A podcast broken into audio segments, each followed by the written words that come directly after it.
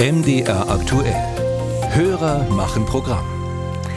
Da gehen wir heute in den Wald. In Sachsen-Anhalt im Harz hat der Fürster Werner Gutbier vor über 30 Jahren einen Versuchswald angelegt. Sein Ziel, herauszufinden, wie die verschiedenen Bäume, Baumarten der Welt im Harz zurechtkommen.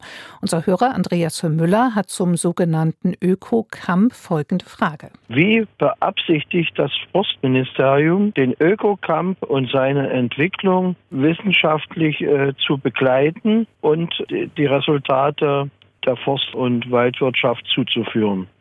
Unsere Landeskorrespondentin in Sachsen-Anhalt ist Annemarie Kriege. Sie ist dieser Frage nachgegangen. Den Weg zu seinem Ökokamp in Tennichen bei Hasselfelde beherrscht Werner Gutbier im Schlaf.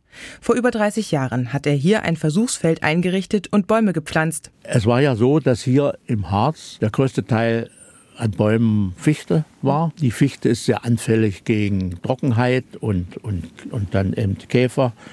Da habe ich mir überlegt, was könnte man denn für andere Baumarten noch pflanzen, außer der Fichte? Es waren 80 Prozent Fichte hier. Und solche Erfahrungen kann man nur sammeln, wenn man die verschiedenen Baumarten pflanzt und dann beobachtet, wie die wohl wachsen.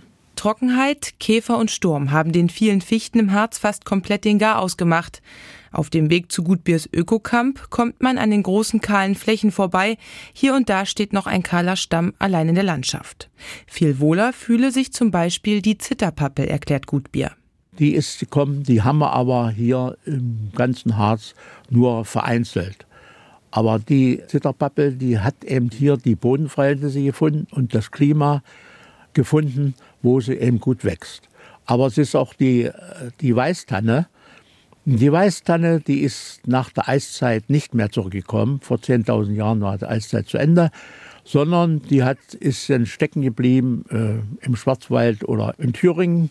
Aber hier bis in Harz ist die nicht vorgedrungen. Diese Weißtanne, die wir auch hier gepflanzt haben, die hat sehr gute Wuchsergebnisse erzielt. Die Erkenntnisse von Werner Gutbier sind im Forstministerium in Magdeburg bekannt. Minister Sven Schulze lässt auf Nachfrage von MD aktuell schriftlich erklären, der Ökokamp Tennichen ist Teil des Landeswaldes.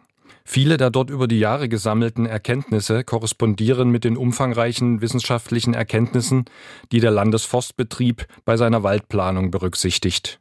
Maßgeblich für alle Entscheidungen bei der Neu- und Wiederaufforstung ist der sogenannte Bestandszieltypenkatalog, der von der Nordwestdeutschen Forstlichen Versuchsanstalt herausgegeben und aktualisiert wird. Hier in Göttingen arbeitet Martin Rode bei eben dieser nordwestdeutschen forstlichen Versuchsanstalt, die auch Sachsen-Anhalt maßgeblich berät.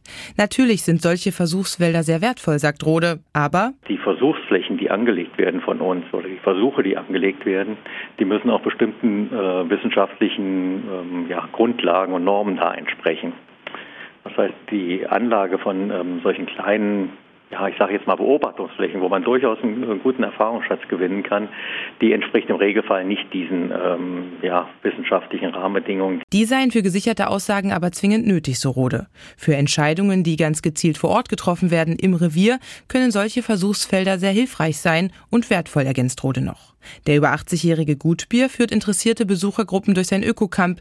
Ihnen zeigt er, was in den vergangenen 30 Jahren gut und was nicht so gut gewachsen ist.